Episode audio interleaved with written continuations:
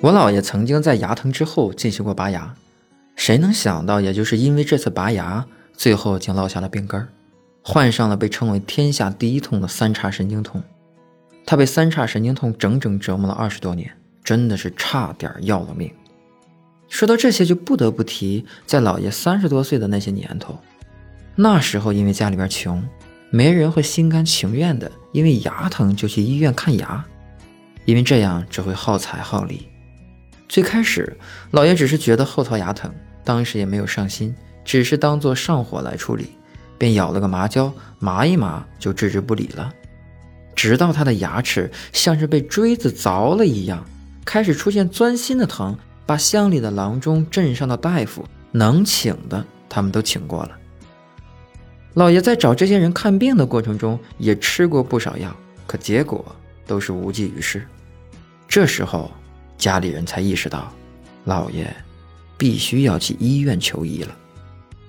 无奈之下，老爷只好来到了镇上的小医院。求着医生拔牙以减轻痛苦，也就是这次的拔牙让他的不适感越发严重。老爷从起先单纯的牙疼，逐渐发展成半边脸疼，再到后来他感觉半边身子都疼。在我的记忆中，我小时候每每跟着父母从远方回到老家，都会看到姥爷躺在床上无法下地，半边脸上总敷着一块热毛巾。猪骨头烩酸菜是在那个不富裕年代中少有的农村美味了。一般这道菜只会出现在大家庭难得一聚的饭席上，任谁看到这道菜都会眼馋，可唯独老爷却不能尝上一尝。老爷的一日三餐通常只有熬烂的小米粥。当大家在前院大快朵颐的时候，老爷只能端粥回房。我曾经仔细看过老爷吃饭，他舀上一勺粥递到嘴边，但是过了许久，他的喉结才会滚动一下，像是要做足心理准备才能吃下这一口普通的小米粥。渐渐的，老爷因为吃的食物特别少，变得特别瘦弱。看着他在床上蜷缩成小小的一团，脸颊凹进去一大半的样子，是真叫人心疼。记得有一年冬天，老爷家收成不好，再加上要治病，到了几乎揭不开锅的地步。没办法，老爷只好蹬着一辆破旧三轮车外出捡瓶子。可结果，一不小心连车带人栽到了一进干涸的大沟里。这次意外的撞击让老爷觉得牙疼得更加剧烈，疼到栽倒后昏厥了过去，直到天快黑的时候。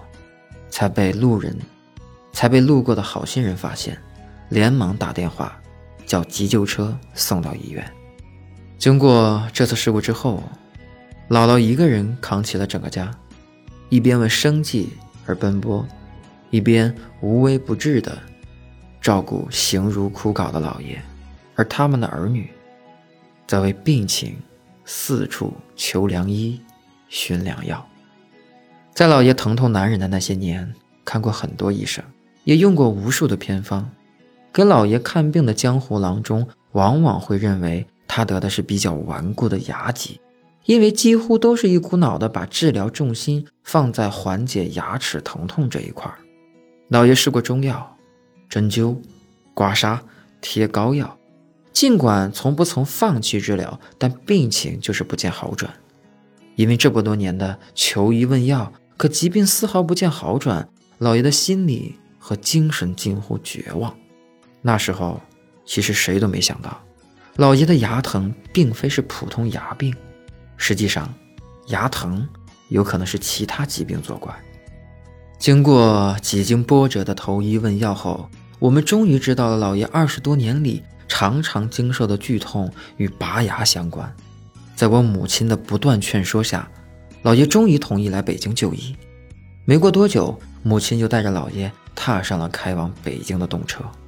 到了医院后，医生让老爷做了一番详细的检查，包括拍 X 光、做脑 CT 等等。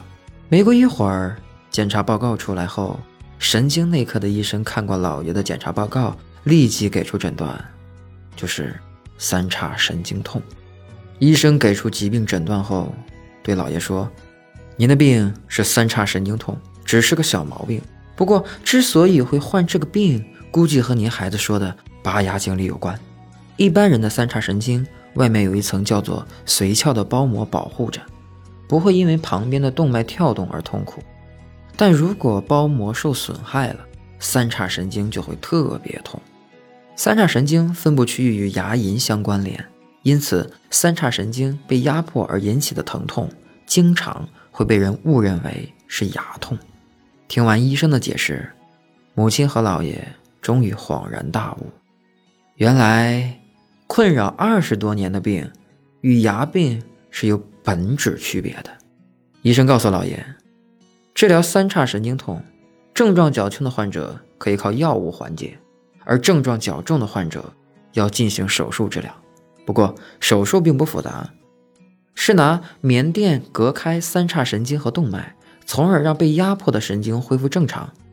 像您现在这种情况，是需要进行手术治疗的。老爷这一听折磨自己二十多年的疼痛能治好，便毫不犹豫地接受了手术治疗。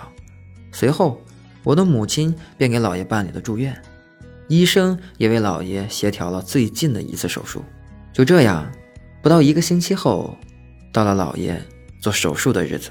在进手术室之前，妈妈问老爷怕不怕医生在自己身上动刀。老爷久违的笑着对我妈说：“这怕啥？我都疼了二十多年了，还怕动刀吗？”可直到后来我才知道，老爷在做手术前被打了麻药。打完麻药之后，老爷就昏睡过去了。等到醒来时，老爷看到身边有一位医生，连忙问：“我这手术什么时候做呢？”不料那医生对老爷说：“老爷子，你的手术已经做完了。”就这样，折磨了老爷许多年的疼痛，在一场睡梦中被治好了。现在，距离我老爷做手术已经过去了快十年了。从做完手术到现在，老爷牙疼的毛病再也没有复发过。这两年，我总会突然想一个问题。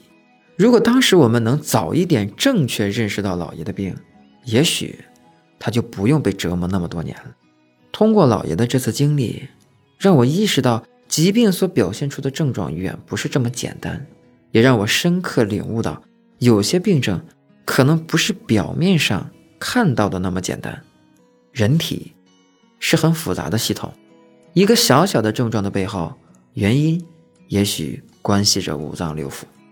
所以在此奉劝大家，遇到疾病，一定不要盲目的对自己的病情下结论，从而错过最佳的疾病治疗期。